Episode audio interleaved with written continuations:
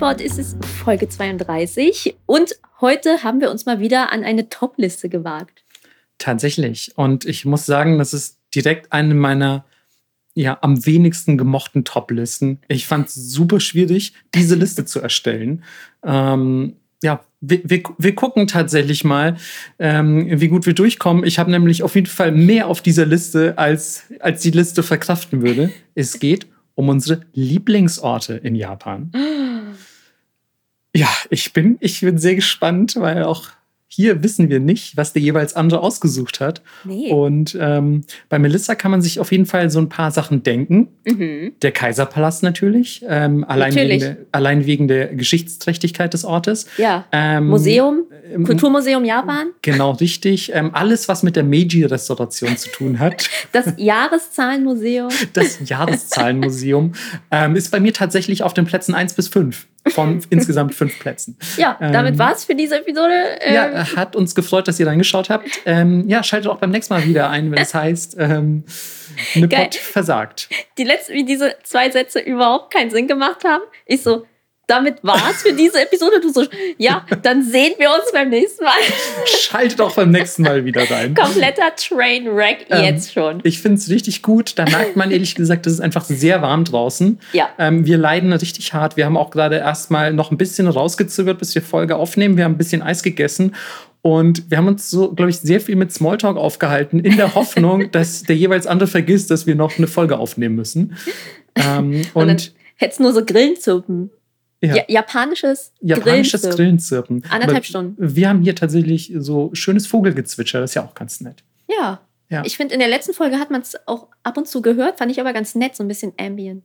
Ja, ehrlich gesagt, das gibt es ja auch in vielen, in vielen Bahnhöfen, wird das mhm. ja künstlich eingespielt, um so ein bisschen zu suggerieren, wir haben noch nicht alle Natur hier vernichtet, ähm, was natürlich Quatsch ist. Ähm, aber bei uns, wenn ihr, wenn ihr tatsächlich jetzt genau zuhört und ihr hört Vogelgezwitscher, wir wissen natürlich nicht, ob das in der Aufnahme zu hören sein wird, aber wenn ihr das hört, dann wisset, das sind echte Vögel. Ja? ja. Wir spielen hier nicht so einen Fake-Scheiß ein. Bei uns gibt es nur die Premium-Vögel, wirklich. Ja, oder wie in der Berliner U-Bahn, wo einfach sehr viele Tauben nisten und manchmal auch irgend so ein halbnackter Verrückter, der dann so Taubengeräusche macht und aus dem Tunnel kommt. Ja, genau. Man, das, das weiß man auch hier jetzt übrigens nicht, weil wir sind ja in Berlin. Das heißt, es könnte, es könnte alles sein. Vielleicht ist der Nachbar auch einfach verrückt geworden und sitzt pfeifend auf dem Dach. Man weiß es nicht. Man weiß es nicht, wie die Leute hier ticken. Ähm, bevor wir, bevor wir ähm, nochmal konkret auf die Lieblingsorte eingehen, würde ich vielleicht nochmal darauf hinweisen, dass wir jüngst ähm, die Ehre hatten, bei den Anihabara Streaming Days teilzunehmen. Und ja, wir haben dort ein, ja, ein kleines Panel gehalten, wenn man es denn so bezeichnen will. Und wir durften euch ein bisschen davon berichten, wie wir so als Weeps, als absolute japanophile Nerds arbeiten, wie unsere Jobs genau aussehen, was wir machen, ja, und womit wir so unser Geld verdienen und was wir Leuten raten würden, die auch gerne mit, mit ihrer Japan-Liebe vielleicht sogar äh, Geld verdienen möchten. Also wenn ihr da Interesse dran haben solltet, ähm, ja, guckt da doch sehr gerne mal rein. Äh, ich meine gesehen zu haben, den Stream gibt es auf jeden Fall auf YouTube und auf Twitch und vielleicht auch noch an ähm, weiteren Orten, die mit Funk und Fernsehen zu tun haben. I don't know. Es war sogar mit Bild. Äh, ja, stimmt, das war mit Bild.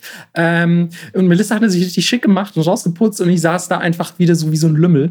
Ähm, und ja, ähm, äh, ratet mal, wer von uns wer ist. Ja, es war schwierig auf jeden Fall. Es war wirklich schwierig. Und äh, Leute, wo wir schon bei, bei äh, Vogel, Vogelkram sind, Leute haben dein, ähm, dein Vogelhäuschen gelobt, das im Hintergrund zu sehen war. Das war so witzig. Ich war so, boah, wie groß gucken die Leute da? Das ist voll unangenehm. Ich hätte mal mehr Staub wischen sollen. Ja, ich hatte das alles auch nebenbei auf dem Beamer laufen, auf jeden Fall.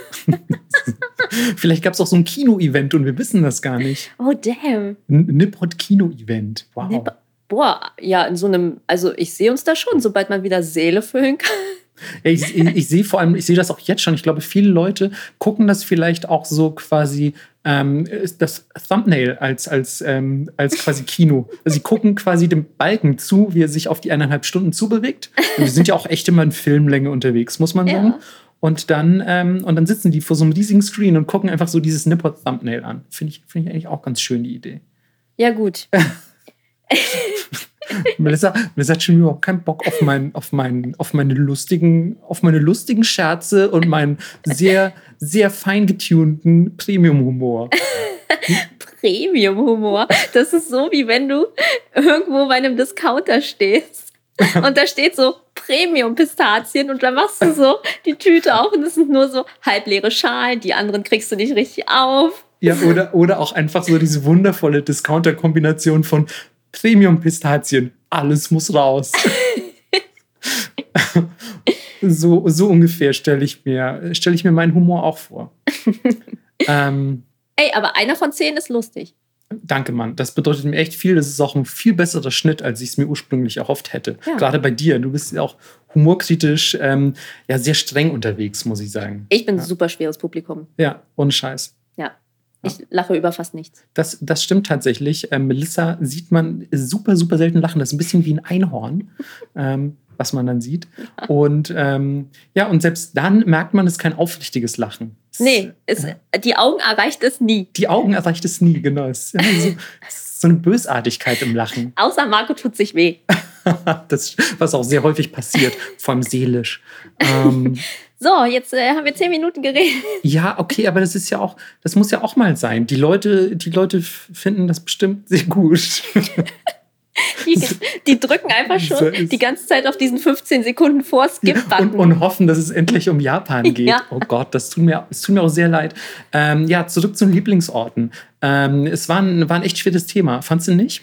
Ich fand es auch mega schwer, weil bei mir ist es ganz oft so, okay, diese Area ist halt cool. Mhm. Aber nicht dieser eine spezifische Laden. Oder deswegen ja. habe ich mich damit super schwer getan und musste mich sehr zusammenreißen und habe dann gesagt, okay, was steht denn dafür, für diese Area und habe mich dann dafür entschieden, sozusagen. Ja, das ist, glaube ich, auch ein ganz cleverer Approach. Wir wollten jetzt natürlich nicht sowas sagen wie Shibuya.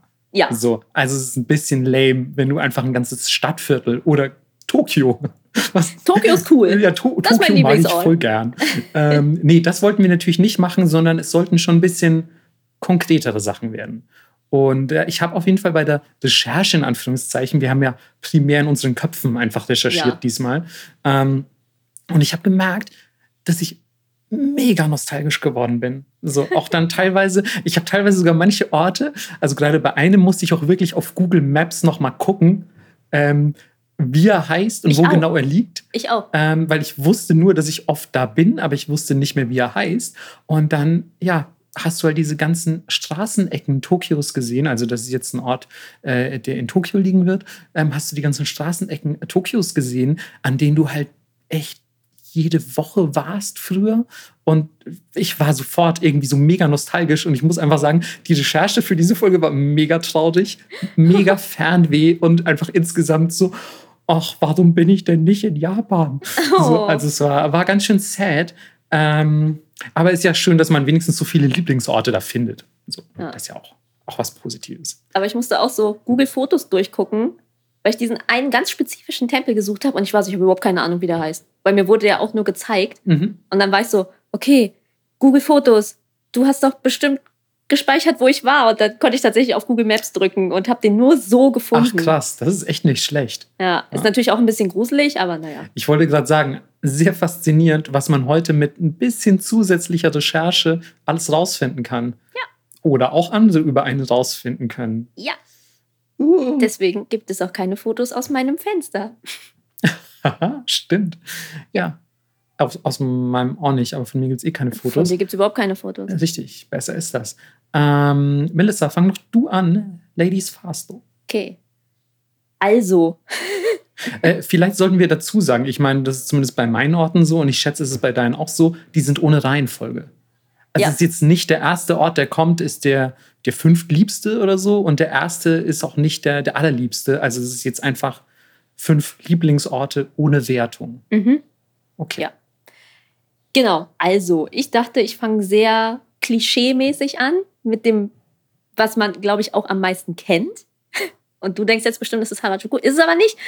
Und zwar war ich letztes Jahr da und zwar das Rilakuma Café auf Miyajima.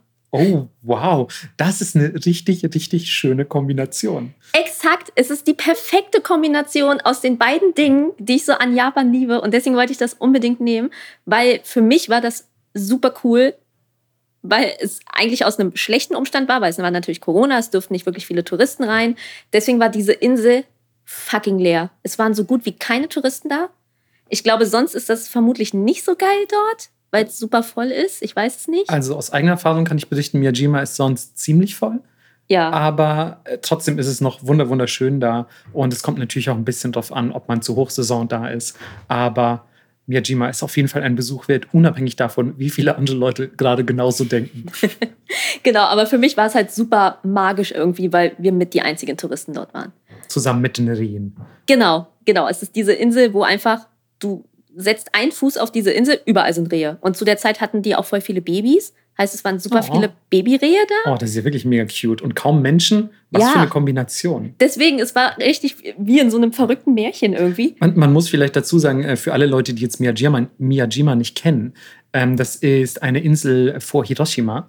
Und ähm, dort wurde jedes Foto für jeden Japan-Kalender aufgenommen, den ihr je hattet. Ja. Weil dort steht ein, ein großes Tori im Wasser, also eines von diesen orange-roten Toren. Ähm, es steht dort vor einem Tempel im Wasser und je nach Ebbe- und Flutsituation ähm, ist das mal mehr und mal weniger ähm, tief im Wasser. Und ja, es ist natürlich ein sehr schöner, ein sehr schöner ein sehr schönes Fotomotiv aus, aus jeglichem Winkel. Natürlich kann man das auch von Booten aus fotografieren und so weiter und so fort. Aber die Insel an sich ist auch sehr schön. Da gibt es tolle Tempel, viel Natur und neben Rehbabys auch ein Rilakuma-Café, wie ich erfahren habe. Exakt. Und zum einen fand ich die Tempelanlage einfach sehr schön, weil sie halt komplett im Wasser gebaut ist. Und das macht irgendwie so eine super coole Stimmung auf. Und man läuft da so sehr entspannt durch über diese ganzen Holzstege und so. Und dann kann man auch diesen Berg da hochlaufen und ich bin ja super unsportlich und es war genau richtig. Ich kam oben an und war so, ja, jetzt reicht's auch. Es war wahrscheinlich so eine extrem sanfte Steigung ja. über eine Distanz von 15 Metern. Es waren so 20 Stufen, würde ich sagen. Nein, es war schon ein bisschen mehr. Aber die gesamte Tempelanlage ist wunderschön. Du läufst da hoch und dann gibt es auch diesen abgefahrenen Tempel, wo du durch so einen Gang läufst und es ist komplett dunkel. Mhm. Und wenn du da durchgelaufen bist, dann, keine Ahnung, ich habe schon wieder vergessen, hast du großes Glück oder hast keine Angst mehr in deinem Leben. Irgendwie sowas. Warst du da drin? Oder vier Yokai verstecken sich plötzlich in deinem Rucksack. Auch cool. Das wäre total geil. Ich würde ihn mitnehmen. Ja, ich auch. Ja, und das war halt ziemlich cool. Und wie gesagt, gibt es dann natürlich auch viel Klimbim zu kaufen. Äh, alles ist immer in Ahornform und deren Ding ist natürlich diese Holzlöffel. Also irgendwie, ich weiß auch nicht, warum die berühmt sind, aber alle wollen ja Holzlöffel verkaufen. Naja, und jedenfalls gibt es dort dieses Rilakuma Café und es ist super süß. Das Essen hat exzellent geschmeckt und es sah aber auch exzellent aus und es war aber alles angepasst ans Thema und das fand ich halt super schön. Alles war mit so Ahornblättern und ähm, in so Brauntönen gehalten. Es gab ein großes Sofa mit riesigen Flauschibären drauf und ja, es war, es war sehr schön und preislich für so einen Touristenort, finde ich, war das auch vollkommen angemessen für das, was es war. Und ja. Ich finde es so interessant, dass du erst gesagt hast, wir fangen mit etwas voll Klischee-mäßigem an und dann ist es ein Rilakuma-Café auf Miyajima, was ja schon irgendwie echt speziell ist. Also ja, du, klar bist du jemand, der so, so Kram wie Rilakuma mag und klar ist Miyajima auch irgendwie einer der touristischen Hotspots Japans, ja. aber gleichzeitig ist es so, ja, dieses eine Rilakuma-Café auf Miyajima ist irgendwie eine echt spezielle Ansage, finde ich. Ja, weil ich dachte, Miyajima kennt halt jeder irgendwie. Ja, ja. Aber ich finde, wenn man da ist, kann man sich auf jeden Fall das gönnen. Und äh, ja, ich finde auch cool, dass man da so viel Culture mitnehmen kann, aber dass es trotzdem japanisch ist und sie gesagt haben, ey, das, das klatschen wir da noch hin. Rilakuma-Café, eine Insel ohne Rilakuma-Café, da kannst du auch gleich versenken, das Ding. Ja, es ja. war so, ey, die drei schönsten Ansichten Japans. Mhm. Sanrio, da muss ein Café hin. Ich weiß gar nicht, ich war ja bisher dann nur bei zwei von dreien. Ich weiß gar nicht, ob es in Amano Hashidate auch ein Dilakuma-Café gab. also vielleicht ist da so ein Muster erkennbar. Müsste man mal recherchieren. Ja. Also, wenn einer diese Recherche auf sich nehmen könnte, dann du, Melissa. Das stimmt. Ey, das wäre mein Aim, in jedem coolen Themencafé in Japan einmal gewesen zu sein. Ja, das, wirklich, das könnte dein Job sein, so ja. einfach Themencafés in Japan zu kartografieren. So, ja. finde ich, find ich ganz gut. Also es ist ein bisschen blöd, dass wir in Zeiten leben, wo es Google Maps schon gibt. Ähm, Ey, aber Kawaii Dining? Kawaii Dining. Und vielleicht machst du dann einfach, also du ziehst nach Japan und machst so eine Art, es kann ja auch ein Videoblog sein oder ja. so, und machst Kawaii Dining und gehst einfach jeden Tag, jede Woche, jeden Monat, keine Ahnung, äh, checkst du ein anderes Café aus. Ja, und dann gibt es aber auch immer gleichzeitig noch das Kochrezept dazu, wie du es zu Hause nachmachen kannst, wenn du nicht in Japan stimmt, bist. Stimmt. Oder zum Beispiel, wenn es irgendwelche schönen, ähm, schönen ja, Merchandise-Artikel gibt oder so, die man sich vielleicht nicht leisten kann oder so, dann ähm, erklärst du zum Beispiel, wie man seine eigenen coolen Holzlöffel herstellt. Weil du bist ja quasi in, in vielerlei Hinsicht begabt, handwerklich. Ach ja, in einem Paralleluniversum. Ey, was nicht ist, kann ja noch werden, ja. Ihr hört, ihr hört diese Folge jetzt, ne? Aber Leute, die diese Folge 2024 hören, so, hä, diesen Blog gibt's doch schon längst. So, was, was reden die hier? Was labern die? Und das Märchencafé gibt's auch. Ja, genau. Was reden stimmt, die? Das Märchencafé, das hätten wir fast schon wieder vergessen.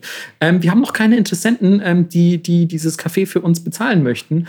Ähm, falls ihr das äh, vergessen haben solltet, ähm, das Angebot steht noch. Genau. So, das war mein Ort. Okay, äh, ich würde sagen, das ist ein strong Start auf jeden Fall. Ja. Ich habe jetzt nicht die Geschichte von Miyajima rausgesucht. Ich hoffe, das ist okay. Nee, musste auch nicht. Ähm, vielleicht machen wir auch, ich finde, Miyajima ist zum Beispiel eine, eine Sache, da könnte man auch noch mal eine Folge zu machen oder zum Beispiel zu den drei schönsten Ansichten Japans.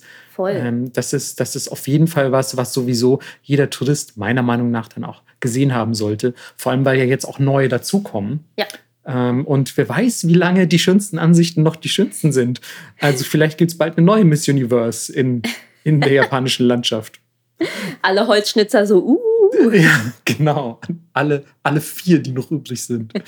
ähm, ja. ja, und Miyajima hat auch eine coole Story, also mit diesem Kopf, der da liegt und so. Also kann man schon mal machen.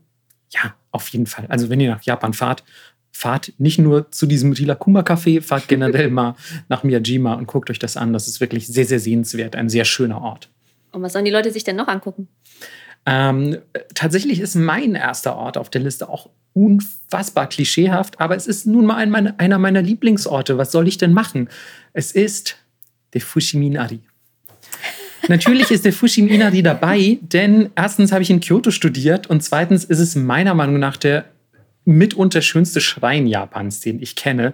Und klar würden viele Leute sagen, uh, den kenne ich doch schon und ja, da war ich auch schon und da habe ich schon mal eine Postkarte von gesehen. Das ist mir aber egal, weil wir suchen hier unsere Lieblingsorte raus. So.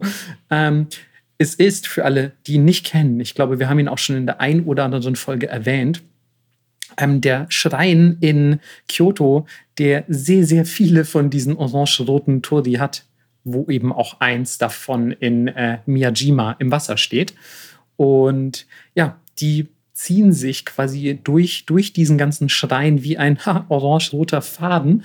Ähm, und äh, lustigerweise ist der halt riesen, riesengroß im Vergleich zu vielen anderen Schreinen, denn der bedeckt eigentlich so einen ganzen kleinen Berg und die Wälder drumherum. Und es gibt auch tausend verschiedene Wege. Also es gibt nicht irgendwie nur einen Weg, den man entlang geht oder, oder vielleicht nur einen geradlinigen Pfad, sondern es ist wirklich ja, man kann fast sagen, man könnte im, im Fushimi Inari wandern gehen. Ja, oder so. Würde ich auch sagen. Also man legt ja auch sehr viel Steigung zurück. Und es gibt viele kleine geheime Örtchen und Zwischenschreine und dann steht hier plötzlich einfach ein Haus oder sonst irgendwas. Dann läuft man wieder irgendwie einen Gang entlang, wo plötzlich so 500 von diesen roten Toren stehen und so. Also es ist ein ganz, ganz aufregendes Erlebnis eigentlich schon rein im visuellen Sinne. Und ähm, wer sich übrigens mal gefragt hat, was es mit diesen Toren auf sich hat, ähm, die, kann man, die kann man sponsoren. Ich weiß nicht, warum ausgerechnet dieser eine Schrein diesen Service in Anführungszeichen anbietet, aber Privatpersonen und Unternehmen können sagen, wir würden ein oder mehrere gerne, äh, mehrere von diesen roten Tori gerne sponsoren. Und dann werden die da aufgestellt mit einer Aufschrift, ich schätze mal deiner Wahl. Mhm. Man kann auch, wenn man Japanisch kann, kann man ein bisschen durch diesen Schrein gehen und lesen, was da so draufsteht. Mhm. Oft sind es echt einfach nur die Namen der Unternehmen, die das gesponsert haben. Das ist dann, glaube ich, etwas entmystifizierend, wenn man wenn man irgendwie als, als glaube ich, Europäer, der kein Japanisch spricht, da durchgeht, denkt man sich so, boah, das sind bestimmt alle irgendwelchen Göttern geweiht und krass, was da für mysteriöse Botschaften draufstehen. Und dann steht einfach nur irgendwie so äh, Toilettenpapier, Herstellungsmanufaktur Daikanyama oder keine Ahnung. Hast du rausgefunden, wie viel eins kostet? Äh, nee, leider nicht, aber ich glaube, die sind relativ teuer tatsächlich. Und, ähm, Stell dir vor, Nippertor. Ich habe tatsächlich eins fotografiert, auf dem mein Name steht in Katakana. Was? Maruko. Weiß nicht genau, wer das da aufgestellt hat, aber ich dachte mir, das werde ich mal fotografieren. Also vielleicht, wenn ihr einen, einen Namen habt, der sich relativ äh, ja, schmissig ins, ins japanische Silbenalphabet übertragen lässt, geht mal alle tausend Tore ab und es sind übrigens nicht genau 1000, es sind sogar mehr als 1000, aber geht mal, geht mal alle Tore ab und guckt, ob euer Name irgendwo draufsteht. Vielleicht bringt das extra Glück, das zu finden. Ähm, tatsächlich werden die nämlich gesponsert äh, im Zusammenhang mit ja, Glück oder einem Segen. Und zwar, um einen solchen zu erbitten. Wenn man sagt so, boah, ey, unser, unsere Firma oder mir als Privatperson äh, geht es gerade nicht so gut. Ich brauche so ein Tor für mein privates Glück. Ähm, dann kann man sich das, äh, dann kann man sich das kaufen. Oder wenn man ähm, schon das Gefühl hat, ein Segen ist in Erfüllung gegangen dann kann man es zum Dank aufstellen und sagen, boah, die Götter mhm. haben jetzt richtig den Arsch gerettet. Ähm, ich werde jetzt hier zwei, drei Tori aufstellen. Geil. Also finde ich eigentlich ganz schön.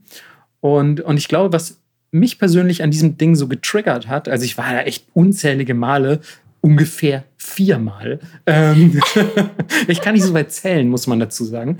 Ähm, und ähm, was, was mich da getriggert hat, ist, dass du sofort, wenn du da bist, so das Gefühl hast, das ist ein total mystischer Ort. Du warst ja auch dort, ne? Ja, ich war auch schon zweimal da. Mhm. Also es ist irgendwie vom, vom generellen Vibe, wie junge Leute sagen würden, also die Atmosphäre, die Aura des Ortes, ist irgendwie total krass, weil das ja auch so tief in so einem dunkelgrünen Wald liegt und dann immer mit diesen grellen orange-roten Farben und mhm. so. Dann überall diese Fuchsstatuen, denn man muss dazu sagen, ähm, Fushimi Inari ist ähm, der Gottheit Inari gewidmet, wie der Name schon suggeriert. Und das ist die Fuchsgottheit. Ähm, und deswegen gibt es dort auch überall Fuchsstatuen, die natürlich auch nochmal irgendwie so ein ganz besonderes, ganz besonderes Gefühl in einem erregen, wenn man sie anschaut und denkt so, boah, krass, Füchse in Japan, die sind ja, wie ihr sicherlich aus vergangenen Folgen wisst, krasse Gestaltwandler und können voll den coolen Shit und so. das ist echt ein ganz, ganz interessantes Gefühl, wenn man, wenn man da ist. Die haben ja äh, auch alle Schlüssel im Maul, weil sie richtig. den Reisspeicher bewachen. Absolut richtig. Melissa, was ist das für ein fundiertes Wissen? Ich ich war ja da mit äh, unserer Fremdenführerin von der Botschaft. Ah, okay. Und die hat einfach natürlich super viel erzählt. Und deswegen grillen die da auch überall Spatzen, weil Spatzen der natürliche Feind des Reisfeldes sind, weil sie die Körner essen. Wir erinnern uns an die Geschichte mit dem Spatz und der Fliege. Genau.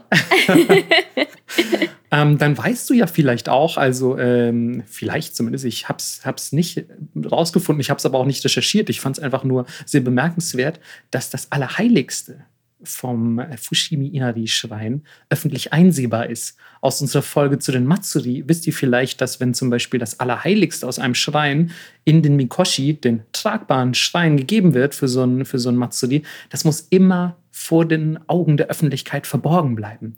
Nur im Fushimi Inari ist es so, dass du dieses heilige Artefakt öffentlich angucken kannst. Ganz oben, wenn ihr ganz oben auf dem Gipfel angekommen seid, wo quasi der Hauptschrein ist, das Hauptgebäude, da ist ein, ein vergoldeter Spiegel, steht da, ähm, inmitten von ganz vielen Kerzen, was auch schon wieder super mystisch aussieht. Ja. Also es ist so ein mega, wirklich, es ist wie eine Filmkulisse, dieser ganze Schrein. Und du hast wirklich das Gefühl, okay, fuck man, hier sind auch Kami. Hier sind jetzt definitiv, hier bin ich nicht alleine. So, das ist, das ist mega schön.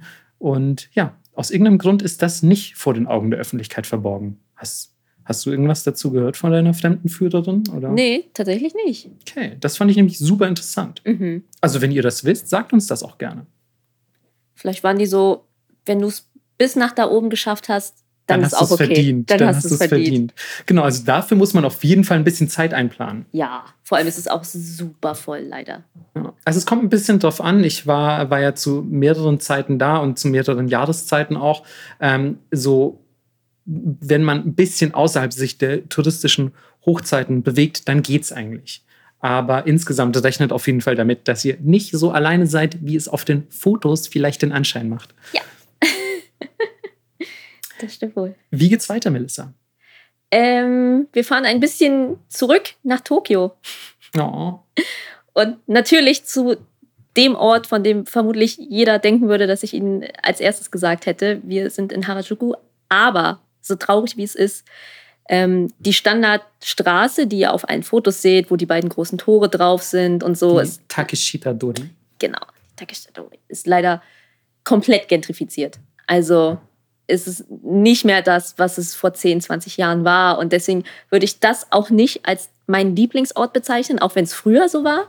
Aber wenn ich da jetzt durchlaufe, dann ist es so, ah Mann, wo, wo ist alles? Auch wenn man von da die kleinen Straßenabzweigungen nimmt, ist da auch nur noch so Touri-Kram, wo früher die ganzen kleinen Designer waren und so. Und es ist einfach super traurig.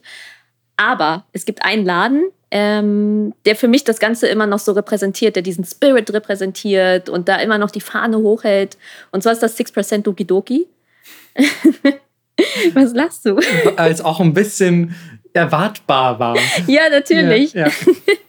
da ist natürlich auch viel persönliche äh, Connection dabei und so. Aber wenn du in diesen Laden hochkommst, ähm, ist es einfach immer Fun. Und auch, was die für lustige Figuren draußen stehen haben. Und da die Area, wenn du da so ein bisschen rumläufst, bist du auch immer noch näher an den ganzen lustigen Secondhand-Läden und den kleinen Designern, wenn du von da die andere Richtung quasi einschlägst. Und ursprünglich wollte ich eigentlich das Kawaii Monster Café nehmen, aber das hat ja leider Corona nicht überlebt. Super sad. Oh. Ja, aber das sind ja die gleichen Leute. Ah, okay, das wusste ich gar nicht. Genau, Sebastian Masuda ist das ja. Und 95 hat er 6% Doki Doki gegründet und dann vor ein paar Jahren halt das Monster Café. Aber ja, das lebte halt von Touristen. Klar. Und da Japan äh, gerade niemanden ins Land lässt, ist ja. das mit dem Tourismus ein bisschen schwierig. Denn wir Ausländer sind ja sowieso immer die Bösen, leider, in Japan. ja. ähm, gut, gucken wir mal, wie sich das weiterentwickelt. Aber vielleicht gibt es ja nach Corona dann ein erneutes Aufblühen der Kawaii Monster Culture.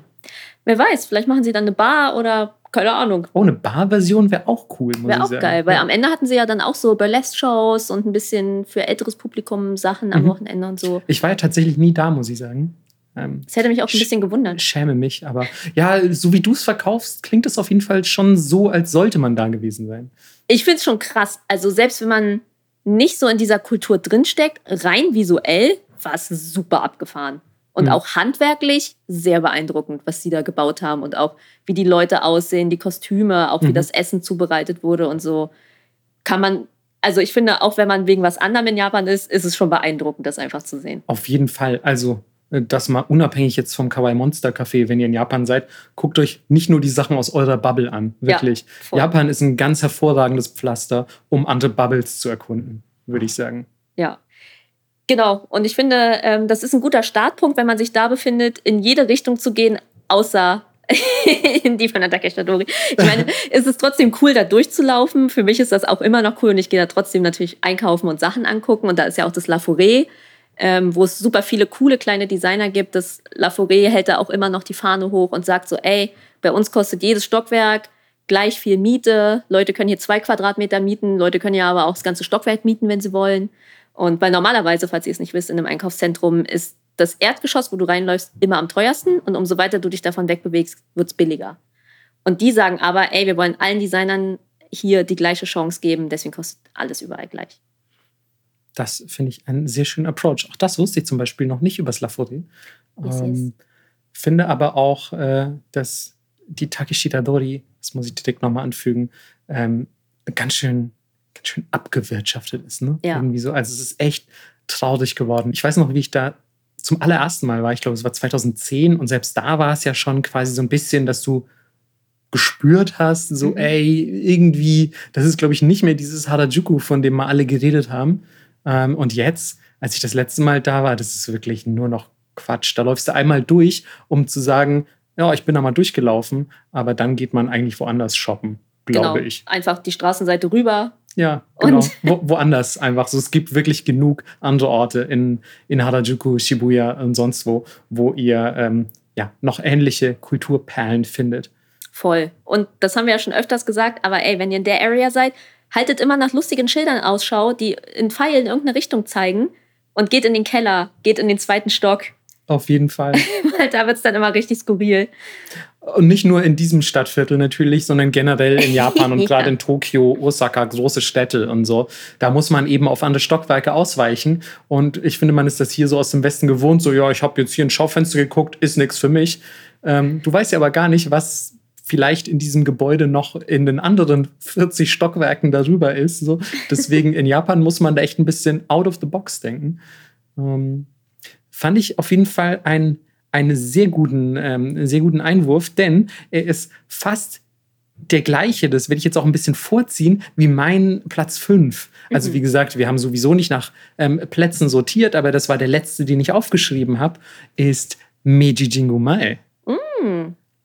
Also für alle, die schon mal in, in Harajuku oder Shibuya waren, Meiji Jingumae wahrscheinlich doch ein relativ bekannter Ort. Das ist nämlich eine große Kreuzung, die finde ich, da liegt, wo man, also ich weiß, es ist natürlich alles Shibuya. Shibuya ist das große Stadtviertel, in dem sich das alles befindet. Aber ich finde, Meiji Jingumae ist der Ort, wo Omotesando, Harajuku und das Shibuya, was man so als Shibuya wahrnimmt, zusammenlaufen. Ja, genau.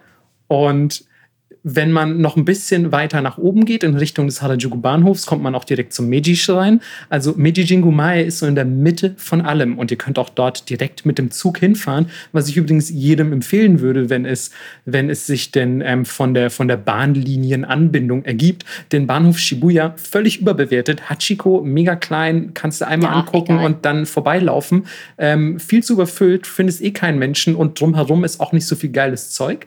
Ähm, Bahnhof Harajuku, gibt's, gibt's den noch? Wie lange gibt's ihn noch? Ne? Also soll ja abgerissen werden. Mehr. Ja, genau. Ich bin schon durch den neuen gelaufen, letztes okay. Jahr. Ja, guck. Ähm, und ähm, dann ähm, ist Meiji Jingumae eine echt gute Option, weil du kommst raus aus dem Bahnhof und bist eigentlich direkt im Getümmel. Es ist immer mega voll an dieser Kreuzung. Es ist quasi in jede Richtung irgendwas anderes Geiles.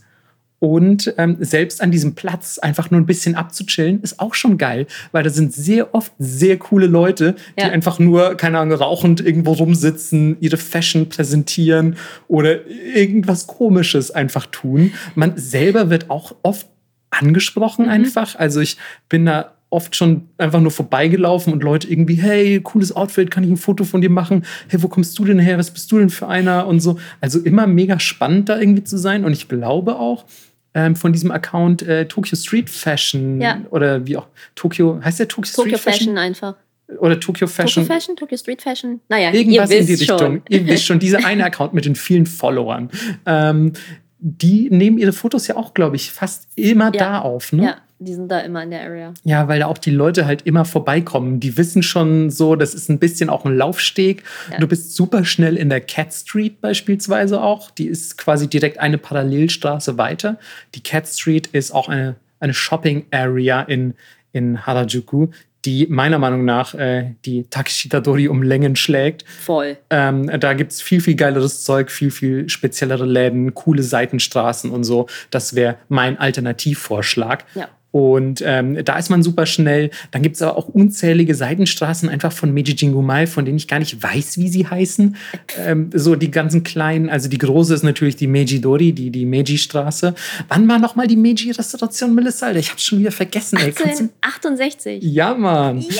Alter, wie, wie du es mittlerweile auch mehr drin hast, anstatt 1886 ja. zu sagen. Finde ich sehr, sehr gut. Das ist, fruchtet doch ein bisschen auch, habe ich das Gefühl. Ja. Allein dafür hat sich dieser Podcast schon gelohnt. Dafür, dass du mich jetzt nachts aus dem Schlaf schütteln kannst und sagen, Ey, Melissa! Genau, wie so, wie so Lehrer das immer in unserer Schulzeit gesagt haben, so, wenn ich dich nachts um drei anrufe und dich irgendwie nach einem, keine Ahnung, Ablativus Absolutus oder nach einem Integral ausrechnen frage, dann musst du das wissen. Ja. Wenn sie mich nachts um drei anrufe, will sie auf jeden Fall verklagen. ähm, naja, jedenfalls, Medijingumai ist einfach diese Kreuzung und was sie für mich auch noch mal ein bisschen besonders macht, ähm, übrigens vielleicht auch noch erwähnenswert, La Forêt ist auch direkt an dieser Kreuzung ja. und zwar wirklich direkt. Also Melissas Melissas gehyptes Depato, ähm, ja. Department Store, kann ich auch sehr, sehr empfehlen. Und es gibt auch einen sehr guten Rahmenladen übrigens ähm, an Meiji Jingumai. Die haben sehr, sehr gutes äh, Tonkotsu-Ramen, wenn ihr das mögt ähm, checkt das mal aus. Das ist, wenn ihr die Straße hochgeht. Es gibt ja nur vier Richtungen und die Straße hoch, den Hügel quasi. Da, wo Melissa nicht lang gehen würde. Ähm, Doch, mit 50 Tüten in der Hand. Mit 50 Tüten in der Hand kann man das schon mal auf sich nehmen. Und wenn man weiß, oben am Hügel gibt es Rahmen, Rahmen. Dann, dann ist okay. Aber ein paar Meter weiter, kurz ähm, Menschen, ist es nämlich auch der Lush Store dort. Und ich bin ja Lush Ultra Fan. Und dieser ich dachte, Lush. Du sagst, ich bin Lush Ultra. ja, ich bin auch Lush Ultra. so. Und dieser Lush Store sieht einfach aus wie eine fucking Kunstgalerie. Du kommst da rein, es ist total krass beleuchtet und sie haben wie so Mini, Mini, Mini Vierecke aus Acrylglas gebaut, wo jede Badekugel drin steckt. Und dann haben sie wie so ein kleines Laufband, was durch den Laden läuft, wo die einzelnen Badebomben durch den Laden fahren. Das klingt richtig abgefahren. Mega abgefahren. Und draußen ist auch so ein krasses Neonschild, was so in zwei Farben leuchtet und so. Also selbst wenn man keine Badebombe kaufen will, einfach nur reingehen und gucken, ist schon krass. Krass, da war ich tatsächlich nie drin. Ich bin Der ist auch neu. Ah, okay. Ich dachte mir eh so Hygieneprodukte, ach nee, das ist nichts für mich. Baden, weiß gar nicht, habe ich schon mal gebadet? Wahrscheinlich nicht. ähm, äh, für mich hat er auch noch mal eine, eine besondere ähm, Bedeutung, weil ähm, ich da sehr viel geschrieben habe. Oh. Ähm, ja, der, der, der, feine Intellektuelle. Nee, aber pass auf, ihr kommt aus dem Bahnhof und ähm, da seht ihr dann einen seltsamen, an einer der Seiten natürlich, seht ihr einen verspiegelten Eingang in ein, ja, in ein, auch in ein Kaufhaus ja, im weitesten Sinne. Mit einer Rolltreppe. Mit einer Rolltreppe. Und ihr fahrt so ein, wie so ein, ja, defragmentiertes Spiegelkabinett hoch. Das ist Tokyo Plaza, ein, ein, ja, ein Kaufhaus, das an sich meiner Meinung nach sehr, sehr unspektakulär ist. Da ja, gibt es jetzt erstmal nichts Besonderes. Aber ganz oben auf dem Dach ist ein Starbucks. Und in diesem Starbucks war ich echt sehr oft und teilweise auch wirklich mehrmals schon die Woche. Ähm, und der ist wirklich, wirklich schön. Der hat eine famose Außenterrasse. Mhm. Der ist innen schön. Der ist insgesamt einfach ein sehr, sehr chilliger Ort. Auch wenn der immer sehr gut besucht ist, ist er für mich irgendwie ein Ort der Ruhe, muss ich fast sagen. Zuflucht. Eine Zuflucht tatsächlich, weil da auch irgendwie sind immer coole Leute. Er ist natürlich direkt am Tokyo Plaza, äh, das, äh, nicht am Tokyo Plaza, er ist direkt an Meiji Jingumae. Das heißt, die ganzen Leute, die da chillen, gehen vielleicht da auch mal hin oder so. Das heißt, du hast ein relativ inspirierendes Publikum. Und ich saß da einfach sehr oft und habe ähm, hab geschrieben. Also ich schreibe sehr gerne. Ich glaube, das habe ich schon irgendwann mal erwähnt. Und ich fand, das war immer ein guter, guter, inspirierender Ort, um so ein bisschen kreativ tätig zu werden. Hm. Und ähm, deswegen, schon allein deswegen ist Meiji Jingumae für mich einfach echt ein, ja, ein Ort der Zuflucht, wie du es so schön gesagt hast. Und das ist auch der Ende meines TED Talks. Ähm, ich würde sagen, Melissa darf weitermachen. Okay. Äh, ich will dich gleich weitermachen mit äh, so Shopping-Geschichten. Deswegen äh, fahre ich wieder zurück nach Kyoto und erzähle tatsächlich von meinem Lieblingsschrein. Das ist eigentlich ein Tempel. Okay. Und zwar, ich musste nachgucken, wie er heißt. Und ich bin mir ehrlich gesagt überhaupt nicht sicher, ob er wirklich so heißt. Okay. Wir können den Standort auf Twitter posten. Mhm. Und zwar wurde der mir gezeigt von einer Angestellten von einem Omurice-Restaurant. Geil. das ist jetzt schon eine gute Origin-Story. ja. Äh, Motto Kitschy heißt das. Super Entertainment, ähm, falls ihr ein bisschen Geld in die Hand nehmen wollt und wirklich viel Unterhaltung beim Omelette-Essen haben möchtet, dann geht dahin. Motokichi heißt das. Und jedenfalls, sie war so, ey, pass auf, ähm, ihr habt ja noch Zeit, bis er zukommt. Ich zeige euch meinen Lieblingstempel. Wir also mit ihr hin. Und ich glaube, er heißt Shinsen-En. Mhm. Aber ey, keine Ahnung. Ja, so heißt er halt. Ja, so heißt er halt. Ja. Ich gehe mal jetzt davon aus. Und ja, so heißt er auch tatsächlich. Ach, du kennst den? Ja. Ah, okay. Ja. Ja, und wir also dahin.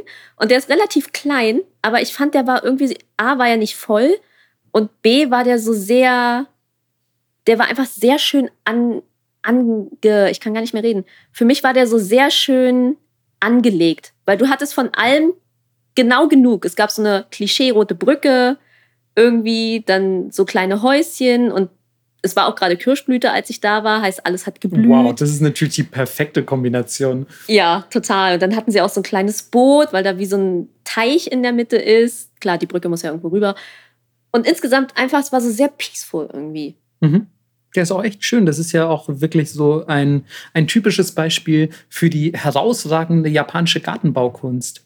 Also das ist ja eigentlich auch das, boah, auch schon wieder ein Thema eigentlich. Voll. Ähm, da hatte ich tatsächlich auch an der, an der ähm, Kyoto Daigaku, an der Uni in Kyoto, hatte ich einen Kurs zu belegt. Geil. Ähm, für so war natürlich primär eher so ein bisschen die Geschichte der japanischen Gartenbaukunst, aber es war trotzdem mega interessant natürlich.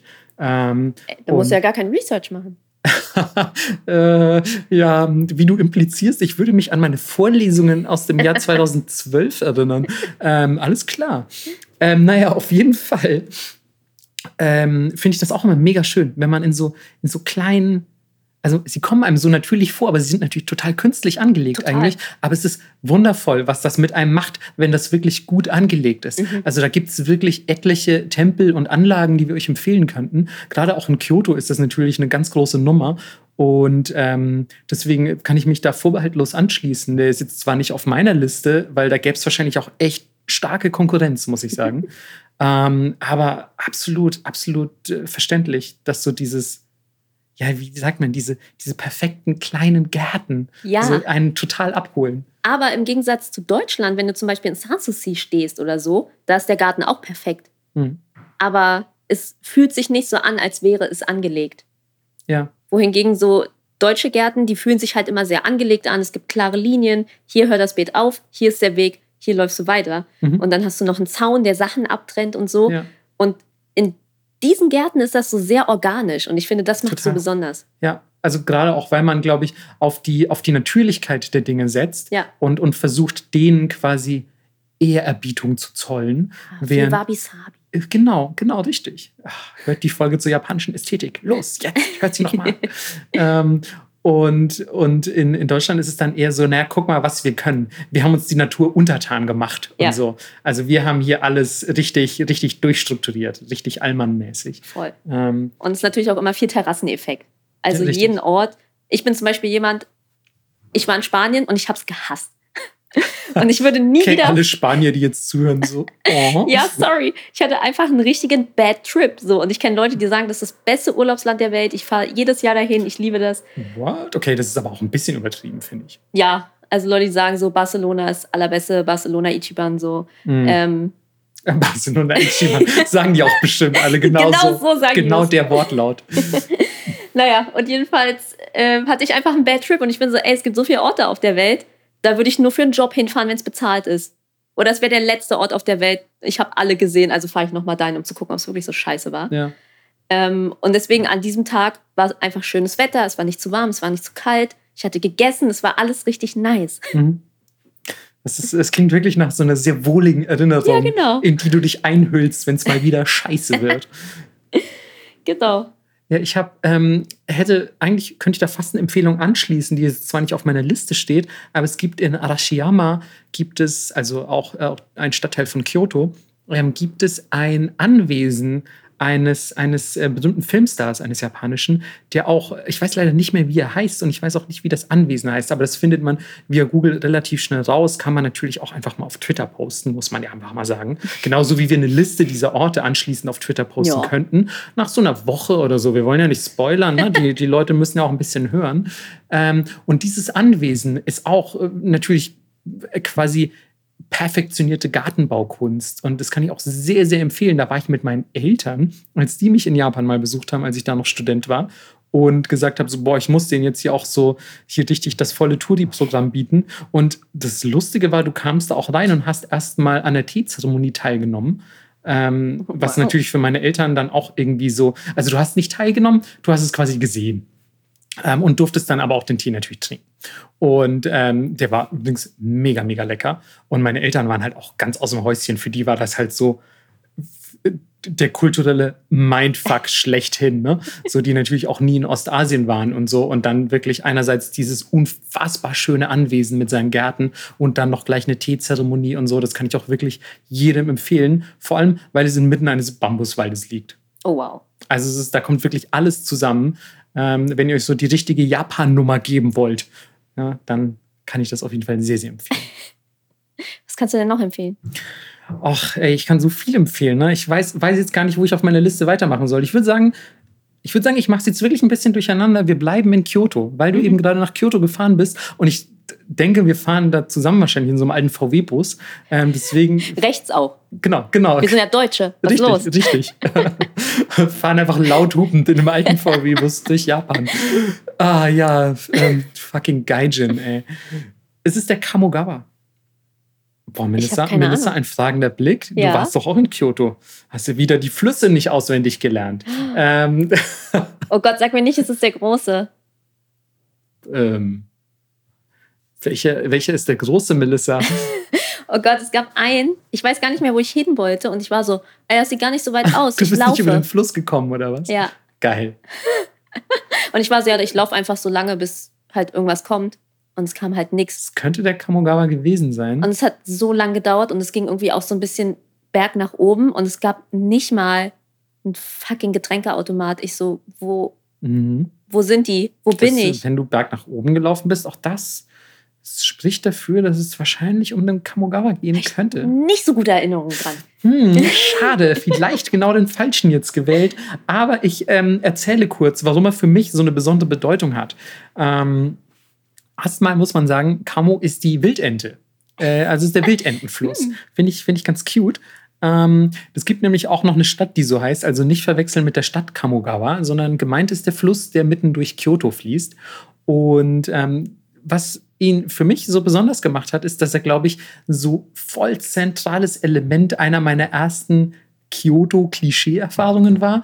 Und zwar bin ich angekommen und bin an Ufer des Kamogawa, das muss man dazu sagen, ist ein sehr seichter, breiter Fluss, der interessanterweise so aussieht, als wäre er künstlich angelegt worden. Und viele gehen auch davon aus, dass er künstlich angelegt mhm. wurde. Tatsächlich gibt es aber keine Schriftzeugnisse oder Überlieferungen, die davon berichten, dass dieser Fluss künstlich angelegt worden wäre. Deswegen ist man so verwirrt. So, ja, ist der echt so entstanden, weil der ist sehr geradlinig und eben ja sehr seicht und er sieht wirklich, wenn ihr ihn seht, würdet ihr denken, ja klar, das ist ein künstlicher Fluss. Aber man weiß es nicht, man weiß es nicht. Und ähm, an den Seiten sind einfach so ein bisschen Wege, wo ihr entlang gehen könnt. Und ähm, ja, ist erstmal an sich einfach nur ein Fluss. Und ihr würdet euch denken, so, boah, Marco, warum denn ein Fluss? Ist das nicht voll lame? so, aber als ich da ankam, und ich glaube, es war der Tag, an dem ich mein, mein Fahrrad in Kyoto gekauft habe. Ähm, und dann bin ich tatsächlich auch so richtig Anime-Opening-mäßig, bin ich mit, mit diesem Fahrrad am, an der Seite des Kamogawa entlang gefahren. Geil. Weil ich dachte halt so, naja, jetzt musst du auch ein bisschen ähm, Kyoto erkunden. Und das war ungefähr auf der Höhe von Teramachi. Teramachi sagt jetzt vielen wahrscheinlich auch nichts, ist so wie so eine kleine, ja, Einkaufsmeile in Kyoto. Und ja, an sich nicht so mega spektakulär, aber schön ist es, dass dort ähm, relativ viele Restaurants sind, die alle so ein bisschen traditionell aussehen und die sich auch so, so Terrassen in Richtung des Kamogawa gebaut haben. Dann fährst du ein bisschen weiter und dann ist wieder erstmal ein bisschen nichts, also in der Ferne ein paar mehr Gebäude, aber erstmal ein bisschen nichts, dann wie so Wiese an der Seite des Flusses. Ähm, ihr müsst euch das auch ganz anders vorstellen als Tokio, ist natürlich viel weniger dicht bebaut und ähm, und du hast ganz viel quasi Bäume und, und Naturbelassenes um diesen Fluss herum. Und dann fährst du da diesen Weg entlang und ich sehe im Fluss, in diesem sehr seichten Fluss, wie gesagt, der ist an den meisten Stellen nicht mal einen Meter tief. Ähm, also das heißt, du musst dich schon sehr anstrengen, um im Kamogawa zu ertrinken. Und selbst Melissa sogar muss ich. Selbst ich kann stehen. und, ähm, und dann sehe ich, es war übrigens leichter Sonnenuntergang. Ich beschönige das übrigens nicht. Das war für mich einfach insane. Leichter Sonnenuntergang, Leute chillen so ein bisschen an der Seite des Kamogawa, machen sich so mit, mit Picknickdecken so diese typischen, diese typischen japanischen Picknicks, wie man sie kennt. Es ist schwer, sie jetzt zu beschreiben, aber sie sitzen einfach, keine Ahnung, mit ihrem Uroncha sitzen sie da irgendwie in der Abendsonne und keine Ahnung, essen ein paar Yakitori oder so, was man halt macht bei einem japanischen Picknick, I don't know. Und in der Mitte des Flusses sind drei Kinder, die Baseball spielen. Und die stehen, und die stehen einfach, und die sind vielleicht, keine Ahnung, die waren neun oder zehn, und die stehen so mit kurzen Hosen und, und so Schirmmützen, stehen sie mit einem Baseballschläger und keine Ahnung, stehen die einfach mitten im Kamogawa, in diesem seichten Fluss und spielen Baseball im, im Sonnenuntergang. Und es war natürlich Sommer, also ich glaube, oder das heißt Sommer, es war gefühlt für, für deutsche Verhältnisse war es Sommer. Ich glaube, es war eigentlich schon Oktober oder so, aber es war halt noch mega schönes Wetter. Und dann fahre ich da so entlang und ich dachte mir so, krass, okay, das ist einer meiner ersten Tage hier in Kyoto. Ich habe gerade angefangen, in einem Anime zu studieren. Ja, Heilige wirklich. Scheiße. Es war wirklich so, auch du hättest noch irgendwie so ein Opening auf den Ohren haben müssen und du fährst da entlang und die spielen so Baseball und schreien ein bisschen rum und machen so Kinderquatsch, manche planschen und sonst was und du denkst dir so, oh Gott, Alter, es ist so mega Klischee alles und ich habe es natürlich total abgefeiert Und ähm, du kommst am Kamogawa natürlich auch nicht vorbei. Du fährst immer irgendwie am Kamogawa entlang, wenn du dich in der Mitte von Tokio bewegst. Also immer, wenn ich nach Teramachi wollte zum Shoppen, wenn ich nach Shijo wollte, wenn ich nach Gion wollte oder so. Du musst immer den Kamogawa entlang, zumindest von da, wo ich gewohnt habe. Ähm, weil ich habe im Norden Kyotos gewohnt und wenn du quasi nach Süden runter, runter willst, musst du immer an diesem Fluss entlang. Das heißt, das war für mich einfach immer die zentrale ja, Hauptschlagader Kyotos, wenn man so will. Und ähm, dort wird immer irgendwie gegammelt, gechillt. Ich habe dort irgendwie ähm, Kirschblüten Hanami gemacht, also, also Kirschblüten-Picknicks. Ähm, es kommt teilweise, wenn du an der falschen Stelle sitzt und du machst dann ein Picknick, kommt ein Falke und klaut dir das Yakitori aus der Hand. Also wow. so, so, so ein Fluss ist das. Und ähm, dann auf der Höhe von Teramachi trifft man sich immer zum Saufen. Abends, weil da oben ist direkt ein Konbini an der Brücke. Und dann gehst du runter an den Fluss und sitzt an diesem seichten Fluss. Ihr müsst euch noch vorstellen, dieses japanische Grillenzirpen. Und dann sitzt ihr da mit irgendwie einem Chuhai aus dem Konbini, also so einem, ja, ich sag mal, einem alkoholhaltigen äh, alkoholhaltigen Softdrink, sitzt ihr da unten, trinkt mit euren Freunden, habt einfach the time of your life und dann, keine Ahnung, wankt ihr noch betrunken nach oben lauft ein bisschen noch irgendwie oben um die Ecke und dann ist da schon Kiamachi, eine der Barmeilen Kyotos und so. Und auch noch ein Club und sonst irgendwas. Also es ist wirklich alles auch direkt drumherum und dann muss es einfach mega feiern. Dann grillt man da unten abends und sonst irgendwas. Manche Leute gehen einfach dahin und üben ihre Instrumente, habe ich auch gesehen. Da oh, sitzen wow. manchmal einfach Leute und, und üben irgendwie für ihren, für ihren Circle, also für die, für die Clubs, die man ja wahrscheinlich auch für die, für die Anime-Fans unter euch schon irgendwie aus der Popkultur kennt. Dann sind die vielleicht im Oboen-Club und dann sitzen die abends da unten und üben Oboe oder so. Ähm, es ist mega schön. Also wirklich ein ganz, ganz toller Ort. Ich, ich gerate sehr ins Schwärmen. Es tut mir sehr leid. Ich, ich merke das immer auch selber immer ein bisschen zu spät, leider, ähm, wenn ich so sehr ins Schwärmen gerate. Aber ich hoffe, ich konnte es ansatzweise so verdeutlichen, dass ihr euch auch dachtet, so, ey, boah, weißt du was, wenn ich mal in Kyoto bin, dann werde ich mich auch einfach mal mit einem Bier abends an den Kamogawa setzen. Und vielleicht mal durchlaufen. Denn das geht an den meisten Stellen tatsächlich. Ich weiß nicht, ob das erlaubt, gefährlich oder verboten ist, aber ich meine, Kinder haben Baseball drin gespielt. Oh. Und ähm, ich habe gehört von einem, der aus, aus ähm, Kyoto stammt, also einem, einem, einem äh, wie sagt man, einem Original Kyoto, ähm, der meinte so, ey, wenn du in Kyoto warst, musst du auf jeden Fall einmal durch Kamogawa gelaufen sein. Deswegen, ja, kann ich das euch empfehlen. Es ist auch echt nicht schwierig. Man kann durch einen weniger als einen Meter tiefen Fluss relativ easy durchlaufen. Wobei dazu gesagt werden muss, an manchen Stellen hat er auch mega krasse Strömungen und ist tiefer. Also so Vorsicht, wo ihr das macht. Aber so auf Höhe Teramachi, wenn ihr gerade vom Shoppen kommt, gute Idee. Tüten hoch und dann durch. Genau, Tü Tüten hoch, Brücken, not for me. ich muss hier durch. Ja, finde ich, find ich sehr gut. Das wäre das wär jetzt tatsächlich ähm, einer meiner meiner weiteren Orte gewesen. Ich hoffe, Melissa, jetzt wo ich dir diesen Fluss nach deinem sehr schlechten Kamogawa-Erlebnis ja. wieder ein bisschen schmackhafter gemacht habe, wenn wir das nächste Mal in Japan sind und vielleicht sind wir zusammen, dann gehen wir, dann gehen wir durch den Kamogawa. Okay, ich, ich bin gut. bereit. Wofür bist du noch bereit?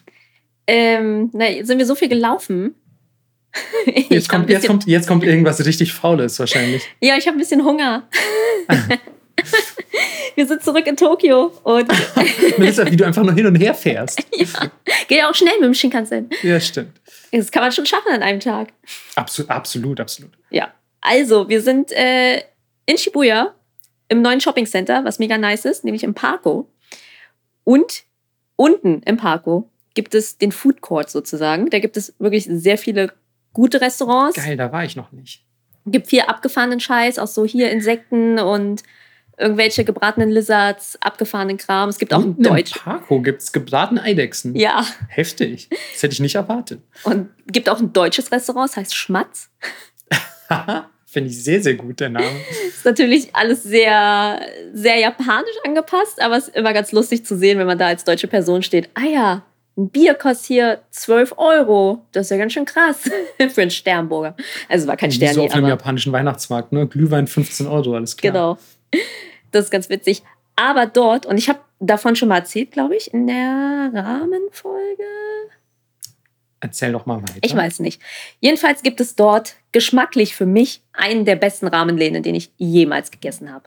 Es ist alles ein bisschen schickimicki. aber es ist irgendwie geschmacklich mal was anderes. So nichts gegen so einen super traditionellen Schuppen, wo sie irgendwie seit 60 Jahren das Fett nicht gewechselt haben und du kannst die Karte nicht lesen, weil alles voll mit Kanji ist und du kannst nur drauf zeigen. Aber ist egal. Die sind super cool. Nichts gegen die. Aber irgendwann wiederholt sich so ein bisschen das Geschmacksmuster. Für mich jedenfalls. Und ich bin immer so geil. Ich will auch mal was Neues kosten und irgendwie meinen Horizont erweitern. Und deswegen sind wir dahin saßen dann da. Die Tische sind von unten beleuchtet oder von der Seite. Heißt, alles sieht so ein bisschen spacey aus und du kriegst das in so hohen, weißen Plastik.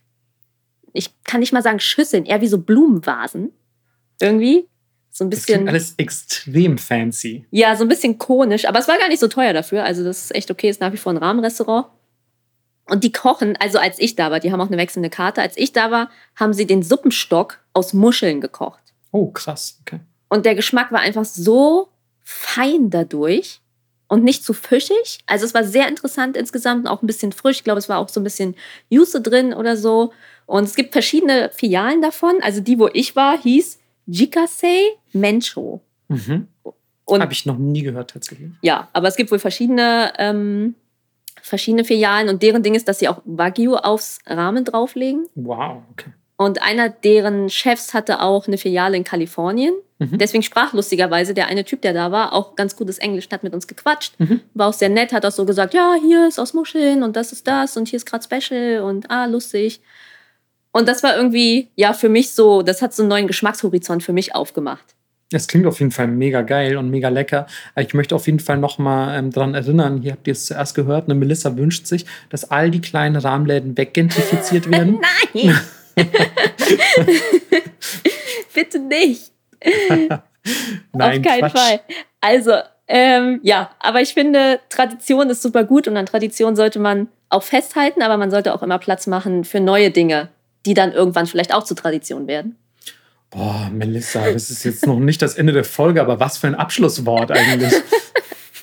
ja, und deswegen, wenn ihr im Shibuya Parko seid und müde vom Pokémon Center durchlaufen seid, dann ähm, geht nach unten. Und was ich nicht empfehlen kann, auf dem Dach ist irgendeine so Tex-Mex-Bar, die war scheiße und die Leute waren unfreundlich, was man selten sagt in Japan. Cool, lass uns doch einfach dann nächste Folge direkt unsere fünf am meisten gehassten Orte, am meisten gehassten Orte ähm, in Japan sammeln. Ja. Finde ich, find ich auch gut. Ja, aber es äh, klingt ehrlich gesagt mega geil. Das werde ich definitiv auf meine Liste setzen. Ähm, Gerade weil ich sowieso, Alter, warm kann man nicht genug essen, finde ich. So. Und ähm, das, das neue Parkour habe ich noch gar nicht so richtig ausgecheckt. Ähm, ich war da, war da einmal drin und war so ein bisschen erschlagen von allem auch. Mhm. Von diesem, das hier ist kein Kaufhaus, das hier ist ein super duper Kaufhaus. Ne? Also ja, es war so, so, Next Level Shit. Also, falls ihr mal meint, so, ich war auch schon mal in der Mall of Berlin. Ja, no. nee, nee. Ey, das ist ein ganz anderes Level. Dieser Nintendo-Floor, mhm. wenn du einfach an einem riesigen Life-Size, also keine Ahnung, wie ich mir als Kind gedacht habe, wie Mew, wie Mewtwo aussieht. Ja. Aber dieses Vieh in dieser riesigen Röhre, was atmet und du läufst daran vorbei und es ist einfach drei Meter, vier Meter groß. Super abgefahren. Ohne Scheiß wirklich Next Level Shit, das Parko. Ja. Aber auch, auch generell, wie, wie Japan mit solchen Dingen umgeht. Ne? Ja, die waren so, okay, wir bauen ein neues Shopping Center, es gibt schon viele, was machen wir jetzt? Dann ist ja auch genau. noch Kunstgalerie und ich ja. glaube, ist ja nicht auch ein Kino drin oder so. Genau. also le legen wir jetzt hier einfach nochmal richtig eine Schippe drauf. Ja. Nicht, nicht, nicht so wie in Berlin, wo so, hm, keine Ahnung, Eastside Mall, was machen wir? Es gibt schon sehr viele Einkaufszentren, ja, lass doch einfach noch eins machen. Ja, das ist genauso wie das andere mit den gleichen Läden drin. Beste Idee. Beste Idee. Und es sieht allerdings noch ein bisschen abgewrackter und 70er Jahre mäßiger aus als die anderen. Ja, ey, keine Ahnung. Aber wenn du jetzt einfach äh, so dreist irgendwie immer das Steuer an dich reißt, ja, und einfach irgendwie von Ort zu Ort fährst, dann keine Ahnung. Also ich hätte zwar auch noch was in Tokio, aber ich fahre jetzt einfach nach Osaka. Oh. Es, mir reicht es ehrlich gesagt. Ich packe mir diesen VW-Bus und du liegst geknebelt einfach so im Kofferraum ich auch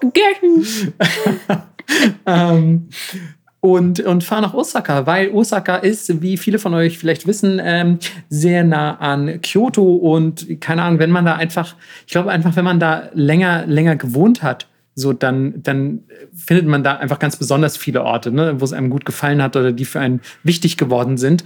Und da Osaka jetzt nicht so mega weit weg ist, ich glaube, das ist so eine Dreiviertelstunde Bahnfahrt immer gewesen, ähm, die, war, die war sehr, sehr machbar. Ich meine, so lange fährst du schon in Berlin von Stadtviertel zu Stadtviertel. Ja, ich ne? fahre länger von mir zu dir. Ja, da, da haben wir es schon. Dieser Podcast ist quasi weiter als von Kyoto nach Osaka. Ja.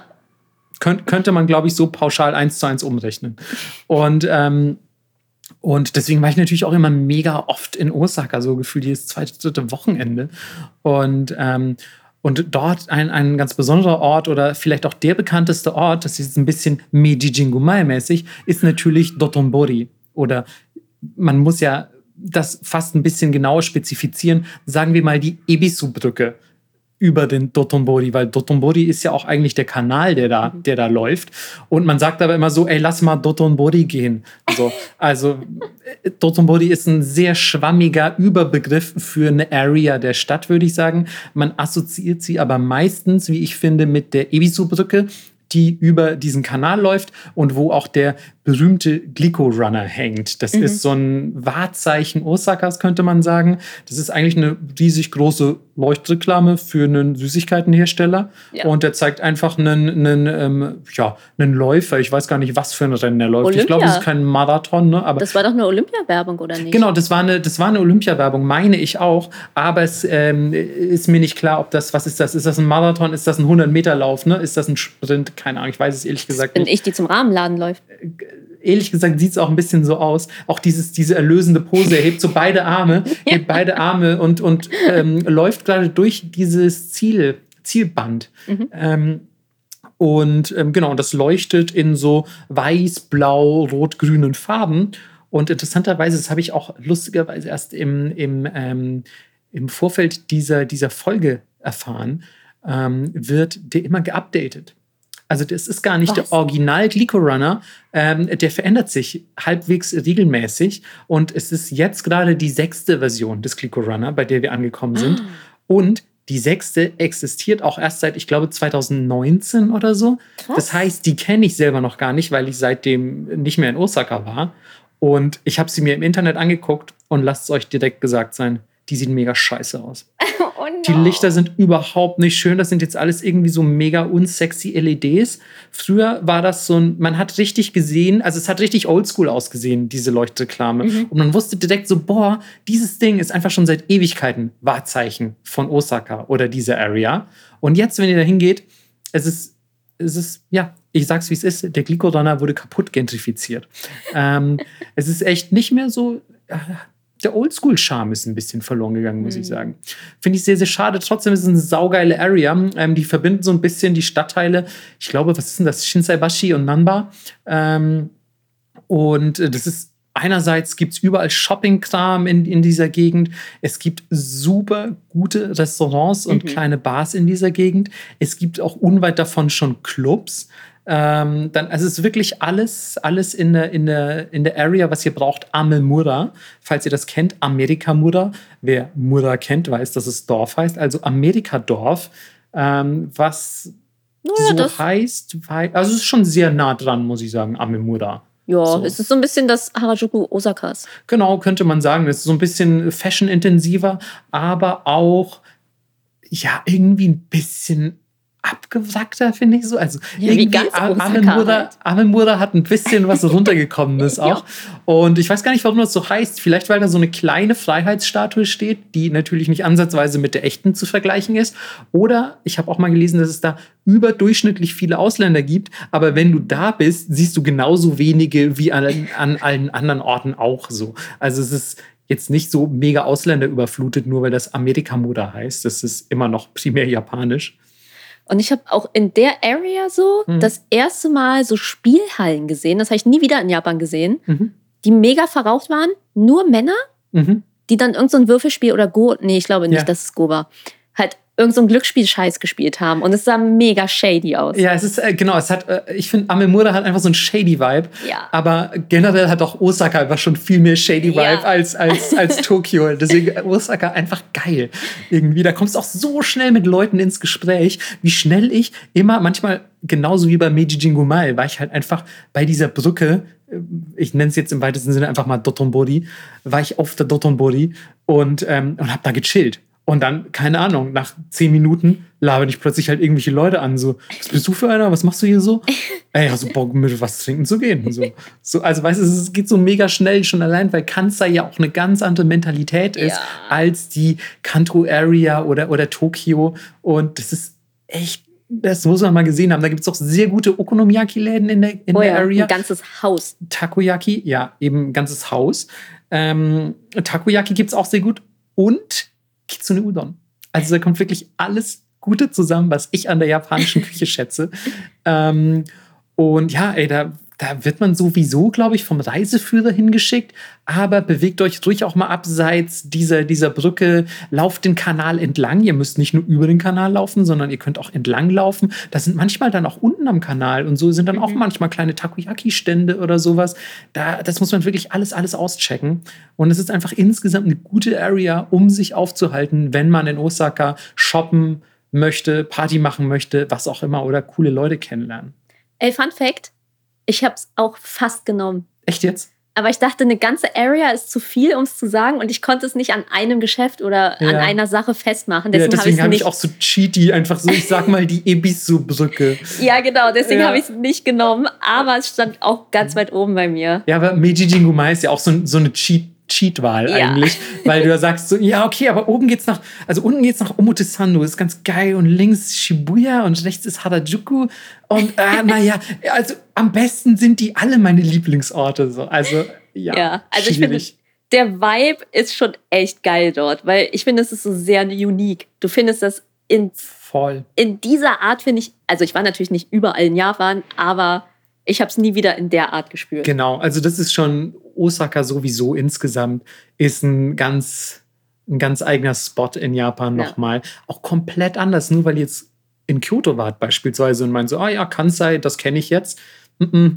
Osaka und, und Kyoto sind einfach Unterschied wie Tag und Nacht, Alter. Ja. Man denkt nicht, dass die so schnell quasi voneinander aus erreicht werden können mit dem Zug. Aber es ist echt ein komplett anderes Gefühl. Müsst ihr beides, müsst ihr beides definitiv angeguckt haben. Voll. Und ich hab, sag ja auch immer, ich will nicht nach Japan ziehen und auch nicht für länger da sein, aber als ich die paar Tage in Osaka war, dachte ich so, okay, hier dachte ich das erste Mal, hier könnte ich tatsächlich länger bleiben, vom Viel her. Mhm. Kommt vielleicht auch, weil es näher an Berlin ist, ne? so ein bisschen dreckig, die Leute alle so ein bisschen, yo, was geht? ja, definitiv. Wahrscheinlich war es einfach mehr wie zu Hause, deswegen. Das stimmt, aber ich finde auch, man fühlt sich irgendwie einfach auch, ich will nicht sagen willkommen, aber man verschmilzt sofort irgendwie mit diesem ganzen Zeug da und ist dann so, man passt sich so schnell an, finde ich. Also ja. es ist äh, einfach ein guter Spot. Osaka, ich habe nur Liebe für diese Stadt. Ja, es gibt auch so geile Anekdoten. Ich, ich wollte gerade eine erzählen, aber ich glaube, ähm, der liebe Robert, der kommt hier mal als Gast und dann wird er die vermutlich selber erzählen, aber es ist sehr skurril und es wird, glaube ich, sehr witzig. Den guten Robert, den müssen wir wirklich mal als Gast einladen. Ja. Ähm, den kennt ihr auch sicher schon aus urbanen Legenden. ähm, ich glaube, der hat auch echt einiges in Japan erlebt. Aber hallo. Gut, dann Melissa, wohin fährst du als nächstes mit dem, mit dem sagenumwobenen Knebelbus? Ich fahre doch wieder zurück nach Tokio. Echt Ciao. jetzt? Ja. Ach Mann, ey. ja, es war so schwer. Ich hatte noch überlegt, ob ich an die Küste fahre, weil ich die auch super gerne mochte. Aber da konnte ich es halt auch nur an so Areas festmachen. Deswegen war ich so, nee. Mhm. Ähm, und ich fahre nach Shimokitazawa. Alter, ich hatte es erst und ich habe es wieder gelöscht. Ah. genau, weil das äh, für mich so ein bisschen diesen alten Harajuku-Vibe hat. Mhm. Weil es so sehr artsy ist, ein ähm, bisschen jünger und das ist so ein bisschen die Second-Hand-Area. Absolut, absolut. Ja, also falls ihr Bock auf Treasure Hunt habt, dann könnt ihr auf jeden Fall dahin gehen. Und, und ein Second-Hand-Store reiht sich an den nächsten. Ja, wirklich. Und äh, man kann da auch sehr gut essen und insgesamt ist es einfach cool, da zu sein. So ein bisschen habe ich das Gefühl, so die Hippie, die Hippie-Version von Tokio. Ja, aber nicht so die Hippie im Sinne von so frei Liebe, Weed und VW-Bus und Birkenstock, sondern wirklich so dieses hip sein. Ne? Ja. Also es ist so, ein, so eine ganz spezielle Crowd auch. Also ich bin da super, super gerne. Ist auch irgendwie komplett ruhig. Finde ja, ich so. Also es ist ruhig. mega chill da ja. irgendwie. Ne? Du kommst gut runter. Ähm, Finde es allerdings auch ein bisschen frech, dass du doch so eine große Area genommen hast. Habe ich nicht. Okay, okay. Weil. Du hast einen speziellen Ort in Shimokitazawa. Genau. Okay, du hast es clever runtergebrochen, indem du erst über Shimokitazawa philosophierst und wie geil das da ist. Und dann sagt sie, ja, und by the way, der Starbucks da ist voll nice. Ja. nee, nee, nee. Also, es gibt dort ähm, etwas, ihr könnt da sehr leicht dran vorbeilaufen. Es heißt nämlich Toyo Department. Und das sieht von außen aus wie eine Garage. Und es ist saudunkel und du bist so, hä, was ist das denn? Habe ich ja noch nie gesehen in Japan. Einfach, hä? Und es ist so mega breit offen und dann gehst du rein. Es ist super düster, super dunkel und es ist einfach wie ein Indoor-Designer-Markt für ganz kleine Designer. Natürlich, da war ich sogar auch schon. Ja, genau. Ach, damn, ja. Und du läufst da so durch und es ist mega groß. Es ist wie so ein Mini-Designer-Shopping-Center auf einem Erdgeschoss. Total. Und es ist halt wirklich im weitesten Sinne eine Lagerhalle, ne? Ja, genau. Ja. Es ist wie eine, ich glaube wirklich, das war mal eine Garage oder so. Ja.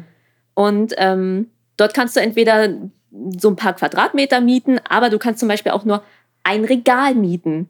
Mhm. Und das macht es irgendwie total spannend für mich, weil da auf einmal ganz viele wilde Sachen waren und alles komplett durcheinander und man echt super viele Sachen gesehen hat, wo ich dachte, ah cool, das ist interessant, hier ist viel kreative Energie, mit der man gut arbeiten kann, die sehr inspirierend ist. Und deswegen, ähm, ja, Toyo Department. Definitiv eine sehr, sehr gute Wahl. An das habe ich schon sehr, sehr lange nicht mehr gedacht. Aber ich war tatsächlich auch mehrmals da, weil ich es auch mega geil finde. Und ich wage mir gar nicht auszumalen, wie geil das jemand wie du finden muss, der ja auch generell so schon, schon sehr designaffin ist, selbst als Designerin arbeitet und so. Da ist man ja, glaube ich, nochmal voll so aufgesogen von diesem ganzen, von diesem ganzen Anblick und der Produktvielfalt, die du gerade ja. schon präsentiert hast. Ich fand es auch einfach geil. Ich glaube, ich habe mir sogar mal irgendwas da gekauft, aber ich weiß nicht mehr, was das war. Das ist auf jeden Fall super interessant. Wenn ihr in Shimokitazawa seid, was ihr sowieso auf jeden Fall auschecken solltet, wenn ihr nach Tokio fahrt, dann ähm, guckt euch das definitiv auch an. Ist ein bisschen wie so ein ja, es hat so, auch so einen leichten Flohmarkt-Vibe, ne? Ja, voll. Mhm. Also als ich da vorbeigelaufen bin, ich, war, ich, ich konnte überhaupt nicht identifizieren am Anfang, was das war. Und man erwartet das, wie du schon richtig gesagt hast, in Japan einfach auch nicht so. Nee. Ja. so, last but not least. Ja, Mann, mein letzter ist tatsächlich, äh, weil jetzt habe ich auch langsam Hunger bekommen, Melissa. mein letzter ist tatsächlich Matsunoya in Nishishinjuku. Geil, ich, ich, weiß genau welcher. Ich weiß genau. Aber Vorsicht, nein, Vorsicht. Weiß ich nicht. Vorsicht, weil ich meine nicht Matsuya, sondern Matsunoya. Das sind zwei unterschiedliche Läden. Ach so. Und Matsuya kennen viele von euch vielleicht. Das ist eine, eine Schnellimbisskette, ähm, bei der man primär sich Gyudon holt. Ja. Und ähm, kann ich wirklich nur uneingeschränkt empfehlen. Voll. Billig, saulecker. Immer offen. Überall, immer offen. Und ähm, hat, hat mich auch äh, durch, viel, ähm, durch viele meiner Studentenzeiten gebracht, muss ich sagen. Das Einzige, was nervt, die Leute dürfen drin rauchen. Ist das echt so? Ja. Das habe ich überhaupt nicht in Erinnerung. Ja. Krass. Aber auch ein bisschen badass. Ähm, äh, äh, versaut einem halt leider manchmal ein bisschen das Esserlebnis. Ähm, aber ich meine tatsächlich einen Matsunoya. Und das ist ein Laden, der sich ähm, primär auf Tonkatsu spezialisiert hat. Und ähm, der ist ähm, mir ganz besonders in Erinnerung geblieben, weil einerseits ist er sehr nah am Shinjuku Bahnhof und andererseits ist er in der gleichen Straße, wo ich immer meine Miete bezahlt habe. Und ihr fragt euch jetzt so, hä, wieso Miete bezahlt? Hast du die Bar bezahlt und bist irgendwo hingegangen und hast Geldscheine ausgehändigt? Ja, ganz genau so habe ich das gemacht.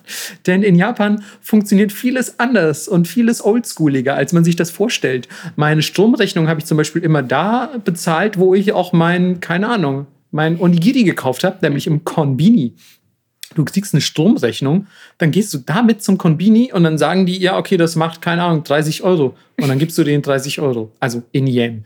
Und dann hast du deine Stromrechnung bezahlt. Die vermerken das dann oder wie auch immer dieses System funktioniert, anstatt dass das einfach irgendwie ein Kontoeinzug ist oder so, wie das bei uns stattfindet. In Japan echt stellenweise sehr, sehr skurril. Ähm, und oder auch Konzerttickets, ne? Immer geil, wenn du die übers Internet bestellst und dann bezahlst du sie aber im Konbini. Also ja, das ist aber, das ist fast schon eine eigene Folge wert. Keine Sorge, die wird es nicht geben, aber dieses System ist so schwurbelig, das ist, ähm, das ist fast eine eigene Folge wert. Und so ähnlich war das auch mit meiner Miete. Und immer, wenn ich vom Mietezahlen zurückkam, das heißt also mindestens einmal im Monat, war ich bei diesem Laden. Und der lag quasi genau zwischen Bahnhof und Miete zahlen. Das heißt, ich musste dann vorbei, aber ich konnte nicht dran vorbei.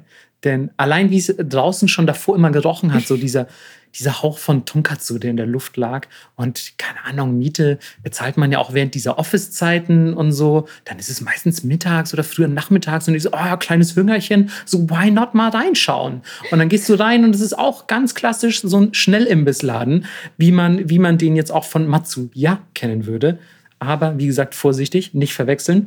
Und dann hast du eine Karte, die sich sehr krass spezialisiert auf eben solche Sachen, die, die irgendwie äh, sich um, um Tonkatsu im weitesten Sinne drehen. Ich habe allerdings immer, meine Staples waren Katsudon, die haben so geiles Katsudon. Katsudon oder Oyakodon. Richtig gut. Auch mega, mega geil. Ja. Also kannst dir beides so, so gut reinschrauben. Und dann bin ich da einfach immer, das war für mich auch so mega. Ich gehe gerade in Japan gehe ich sehr gerne alleine essen. Und für mich ist das dann irgendwie mal sehr, sehr geil, wenn ich an diesem Counter sitze, an dieser mhm. Theke. Und dann sitze ich auf diesen kleinen Höckerchen, sitze ich so zwischen, keine Ahnung, irgendwie einem Bauarbeiter mit seinen lustigen, mit seinen lustigen Hosen. Ich weiß nicht, ob ihr schon mal eine japanische Bauarbeiterhose gesehen habt, aber die sehen sehr oldschool aus. Mhm.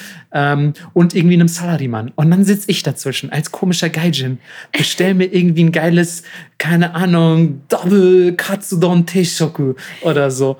Und, und ja, verdrücke das dann. Und ähm, es schmeckt immer geil. Ich bin so oft in diesem Laden gewesen, wie vielleicht selten in anderen japanischen Restaurants. Und ähm, selten auch tatsächlich, dass ich ein, ähm, dass ich ein reines Tonkatsu-Restaurant gesehen habe. Oder was zumindest jetzt nicht so das klassische Gyudon oder Ramen mhm. oder vielleicht noch ein Kaiten-Sushi-Restaurant war. Oder? Also ich weiß nicht. Katsudon? Ich habe schon ein paar gesehen. Echt? Ja. Aber ist auf jeden Fall mein Favorit.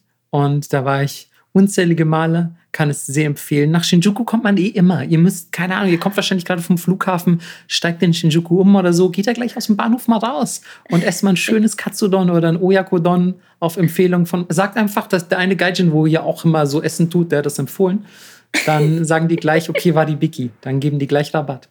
Ähm, Sofort. Ja, ähm, bitte übrigens nicht für bare Münze nehmen, das machen die nicht. Ähm, aber geht trotzdem bitte mal dahin und dann auch gerne Reviews. Oder falls ihr den Laden kennt, war das jetzt übrigens doch der, den du meintest? Ich weiß es nicht, ehrlich gesagt. Okay.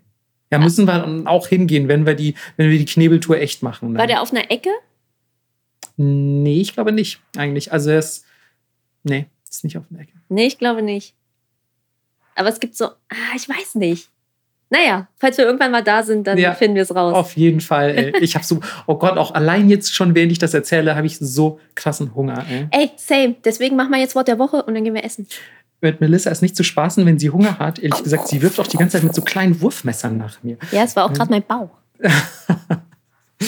so klingt der. Ja. Es ist immer sehr, sehr amüsant, wenn Melissa Geräusche imitiert und wenn man dann erfährt, wie Melissa glaubt, dass gewisse Dinge klingen.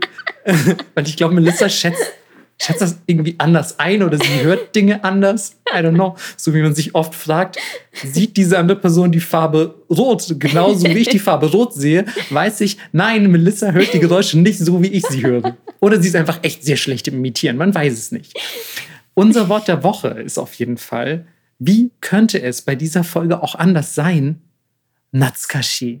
Ah. Weil wenn wir durch diese. Folge irgendwas geworden sind, Melissa, dann ja wohl fucking Natsukashi. Ja. Und es ist, glaube ich, kein Wort, das man im ersten Semester lernt oder vielleicht, wenn man mal einen Volkshochschulkurs Japanisch macht. Trotzdem ist die Wahrscheinlichkeit nicht gering, dass manche von euch dieses Wort schon kennen, denn dieses Wort bedeutet im weitesten Sinne so viel wie nostalgisch. Ihr habt eine wohlige Erinnerung. Ihr erinnert euch zurück, wie es war im, keine Ahnung, Studium in Kyoto, wo ihr am Kamogawa gesessen habt und sagt so, ach, das waren noch Zeiten, Natsukashi, ne? Das ist Natsukashi, ein unfassbar praktisches Wort. Ja. Und ich sage es gefühlt in jedem zweiten japanischen Satz, den ich sage. Oder vielleicht ist sogar jedes zweite japanische Wort, das ich sage, Natsukashi. Weil alles mich sehr Natsukashi macht. Und das gibt es natürlich auch wie immer auf Twitter mit Kanji und Co. Und ja, wir hoffen, wir haben euch so ein bisschen Natsukashi werden lassen mhm. für Orte, die ihr noch gar nicht kennt, ähm, aber Wer kennenlernen weiß. wollt. Ja, oder, genau, oder ihr kennt alles schon und sagt so, ja, geil, okay, zehn Orte, die ich schon kannte, aber ihr habt mich ein bisschen Natsukashi gemacht. Dankeschön. Ja, ey, aber ihr könnt uns natürlich auch gerne eure Orte schicken auf Twitter. Voll. Und dann gehen wir da das nächste Mal hin. Sehr, sehr geil. Das wäre auch geil, ne? Ja. So, die Nipport-Zuhörerschaft empfiehlt, wenn wir mal Japan-Urlaub machen oder so, Nipport-Zuhörerschaft empfiehlt irgendwie äh, Sightseeing oder so. Oder, oder quasi so gesteuertes Sightseeing. Mhm. Finde ich auch sehr, sehr charmant. Aber ehrlich gesagt weiß man auch nicht, welche Leute dazuhören. Die sagen einfach so, besichtigt doch mal einen aktiven Vulkan von innen oder so und dann sind wir tot, was auch irgendwie blöd wäre. Livestream. Devstream dann eher. Ähm, ja, jetzt, wo die Witze noch schlechter werden, verabschieden wir uns besser. Ähm, wobei ich muss sagen, zu meiner Verteidigung, ich habe schon mit schlechten Witzen angefangen. ähm, aber wir gehen jetzt tatsächlich was essen, würde ich sagen, oder? Wie sieht's jo, aus? Ich bin so ready. Geil, ich auch. Wir hoffen, euch hat's gefallen und dann hören wir uns beim nächsten Mal wieder. Ja, falls ihr auch was essen geht, itadakimasu. Guten Hunger. Ciao, ciao.